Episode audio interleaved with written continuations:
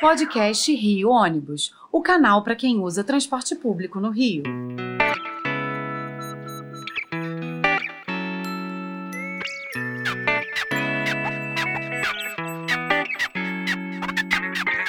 Esta edição especial do podcast Rio Ônibus é uma reprodução de entrevista concedida ao site Diário do Transporte, especializado em mobilidade, pelo porta-voz do Rio Ônibus Paulo Valente, que falou sobre como a entidade reagiu aos decretos da prefeitura sobre a caducidade dos contratos do BRT.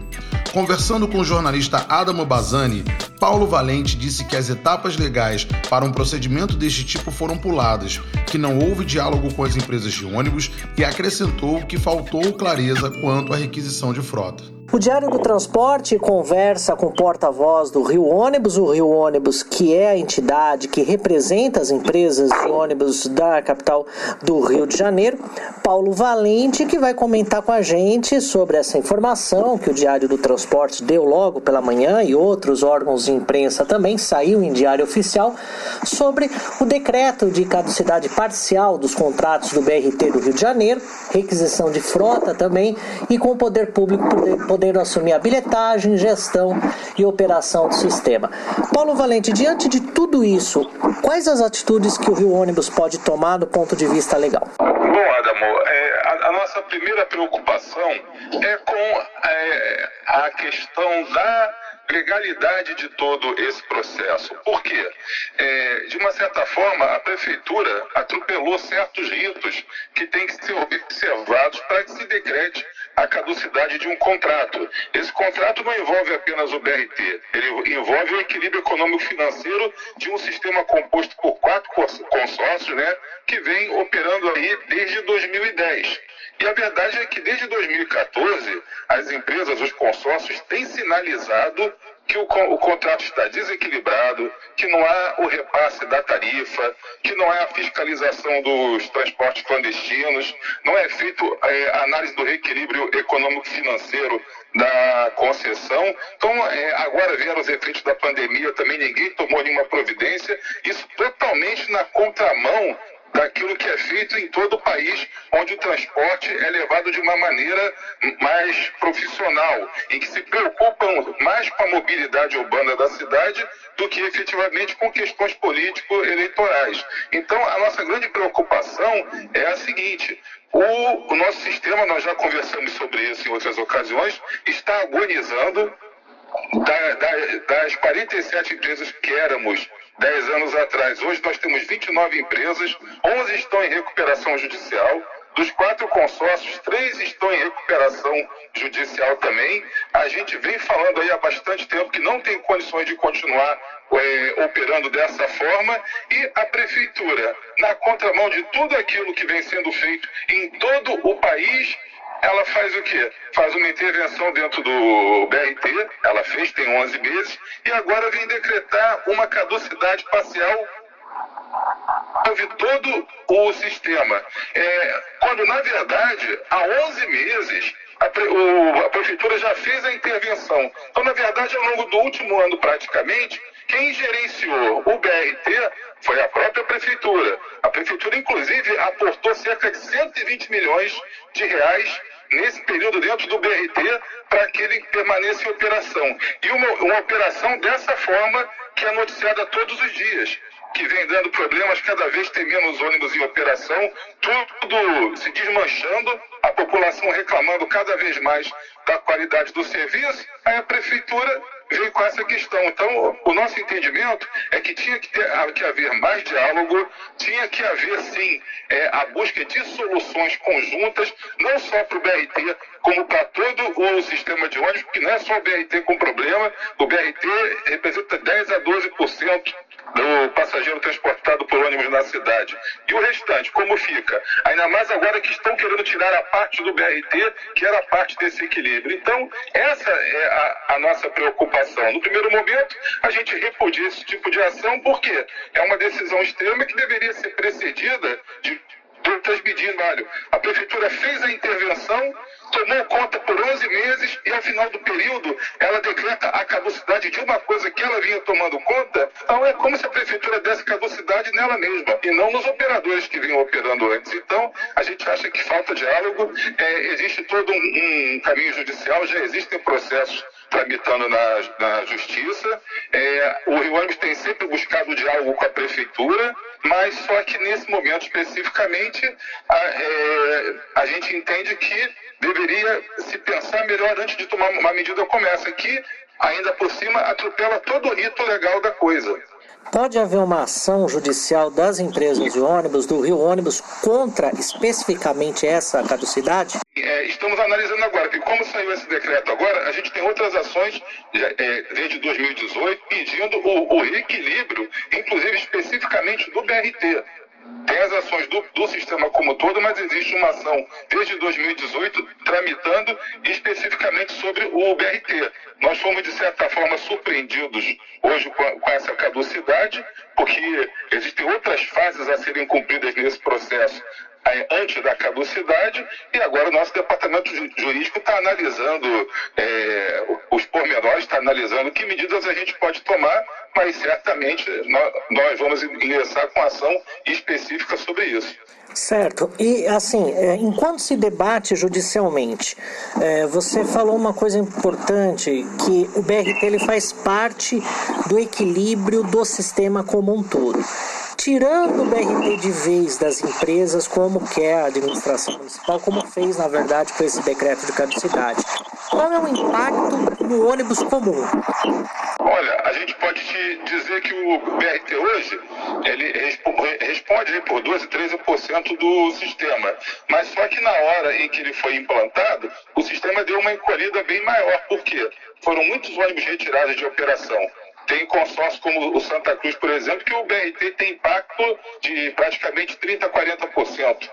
Na, no volume de negócio que foi previsto. Então, quando foi feita a licitação, foram colocadas condições para que os consórcios operassem, sendo BRT ou sendo com ônibus comum. Quando veio o BRT, foram realizados todos os investimentos, investimentos em frota, em equipamento de bilhetagem, os investimentos na montagem do CCO, em, em, da, da, das estações, é, a parte lógica de tudo isso. Então, foram gastos milhões nisso e, e hoje, inclusive, muitos dos ônibus que estão operando ainda tem prestação, ainda vem se pagando prestação dos ônibus e tudo, e a prefeitura chega e decreta, olha, eu vou pegar tudo isso aqui para operar dentro dessa nova empresa, dessa Mob Rio, e a gente vê depois como que acerta. Quer dizer, ela fez uma requisição do material, mas ela está requisitando um material que já está sob a administração dela há 11 meses. Então isso é, é que é um fato estranho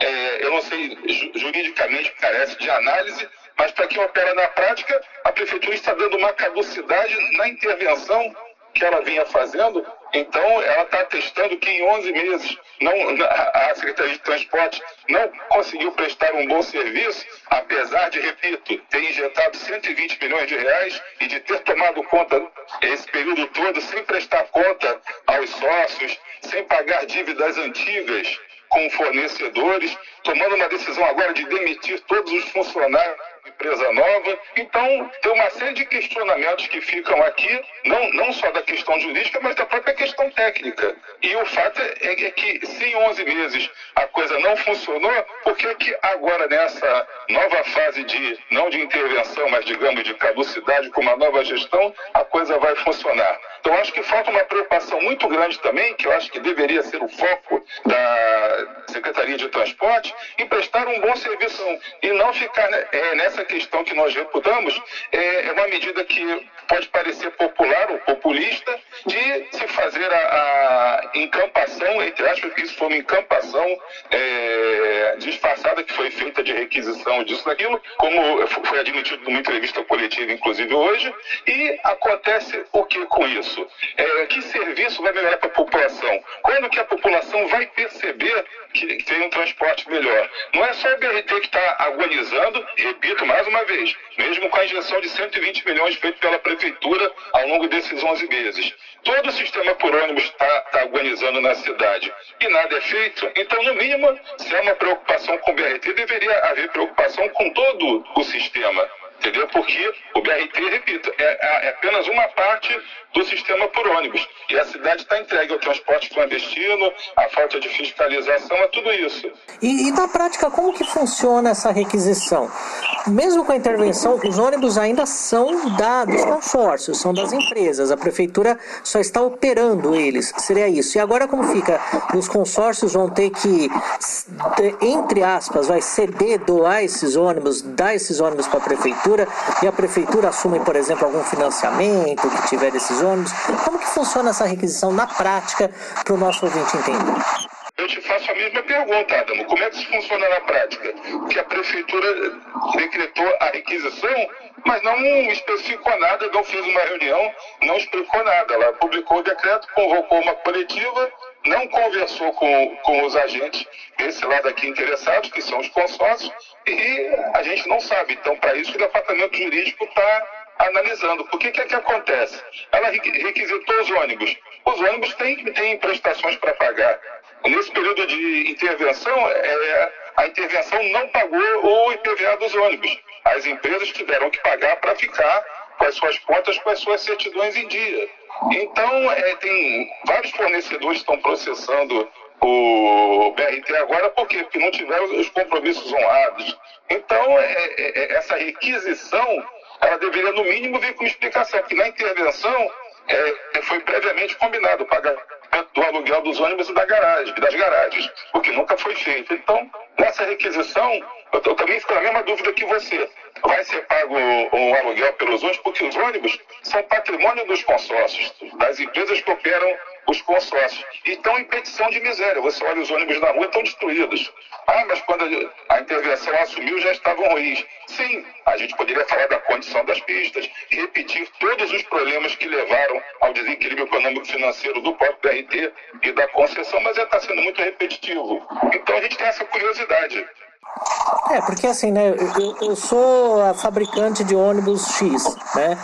E agora, quem vai me pagar a prestação desse ônibus? Vai ser a prefeitura? Vai ser as empresas, né? Quer dizer, é, não é é claro, o principal é o passageiro, né? E depois vem os operadores e o interesse público. Mas não é só a questão também do passageiro, tem toda uma cadeia de, de, de, de fornecedores envolvida nisso também, né?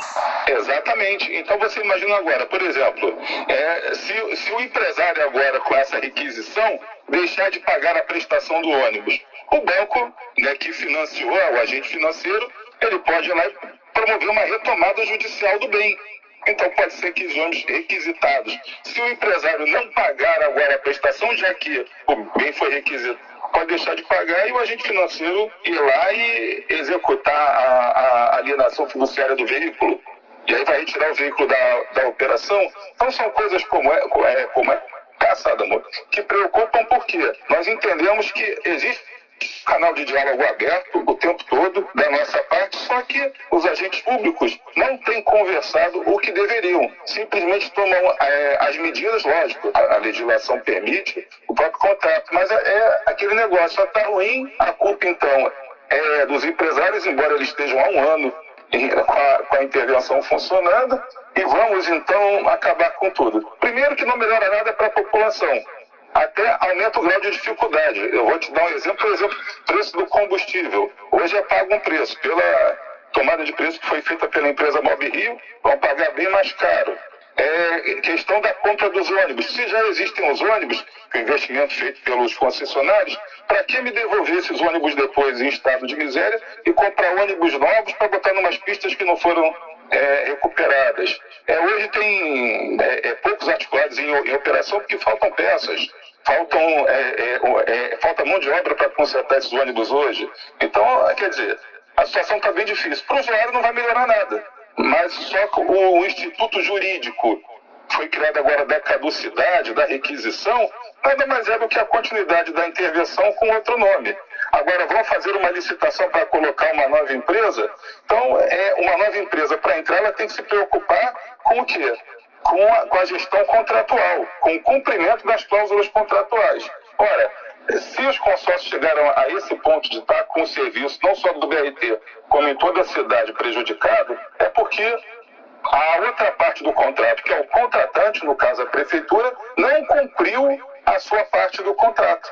Repetindo, não reajusta a tarifa, não promove o reequilíbrio financeiro previsto em contrato, não fiscaliza o, o, transporte clandestino, a pista que tinha que ser cuidada por ele está em péssima condição, útil do veículo, não repôs perdas da pandemia, como São Paulo fez, Curitiba fez, todas as cidades aí que o transporte funciona de uma maneira é, bem melhor, fizeram, e você acompanha isso melhor do que a gente, já conversamos um podcast sobre isso. Então, é, fica nessa situação. Então, a nossa posição hoje é de repúdio a essa medida sem que houvesse o diálogo, sem que houvesse o entendimento técnico e tudo. E acho que a gente teria condições de buscar soluções mais práticas e mais baratas, desde que, que fosse feita a coisa na, da, da maneira técnica, da maneira focada. E não com esse retrocesso que é criar, enquanto o mundo inteiro termina com, a, com as empresas públicas de de transporte, de prestação de serviço e tudo, enquanto isso tudo vai para a iniciativa privada que tem, tem, incentivo, tem forma de trabalhar e tudo, aqui se faz o contrário, porque é mais fácil criar uma nova situação jurídica do que cumprir um contrato que a própria prefeitura assinou. Então esse é um questionamento que fica, que estamos analisando, porque foram feitos investimentos, é, tem toda uma dedicação, são anos de, de história, nós prestamos serviços aí. Tem, tem, aqui recentemente, tivemos a Copa do Mundo, tivemos o, as Olimpíadas, em que o serviço de ônibus do Rio de Janeiro, prestado por esses mesmos consórcios, foi super elogiado. Então, o empresário não, não deixou de prestar um bom serviço. Os concessionários já tiveram no Rio a frota mais nova do país, não desaprenderam a trabalhar simplesmente o outro lado do contrato não cumpriu a sua parte. E é muito mais fácil colocar a culpa no concessionário do que ter o trabalho, ter a coragem política de investir e fazer a coisa funcionar como deve. E outra coisa também, falando do usuário, a promessa foi feita no final de 2023 está tudo funcionando. Estamos no início de 22, então tem mais um ano e oito meses, nove meses aí para o passageiro ficar esperando um milagre. Então, é, realmente, a gente precisa sentar, conversar, ter entendimento. E eu não vou falar agora em defesa da, da empresa ou defesa da prefeitura, em defesa da população. É muito fácil falar para a população, ah, vou resolver lá na frente, eu vou tirar esses caras que estão aí. Pô, mas esses caras que estão aí estão lá tem um ano que é a intervenção, que ele vai tirar a intervenção, botar um pessoal novo? Não, por enquanto a gente toma conta. Então, eu temo realmente, como pessoa, como eleitor da cidade, como morador, eu pessoalmente, é, como arquiteto urbanista, entendo do assunto, trabalho no ramo há bastante tempo. Eu, eu temo pelo futuro dos ônibus aqui na cidade, porque a coisa não vem sendo tratada como deveria. Essa, essa é a preocupação. Como fica a população? Perfeito, Paulo Valente, a gente agradece bastante a sua participação aqui no Diário do Transporte. Apresentação e supervisão: Paulo Valente. Roteiro e produção: Peter Barcelos. Produção técnica: Rafael Lima.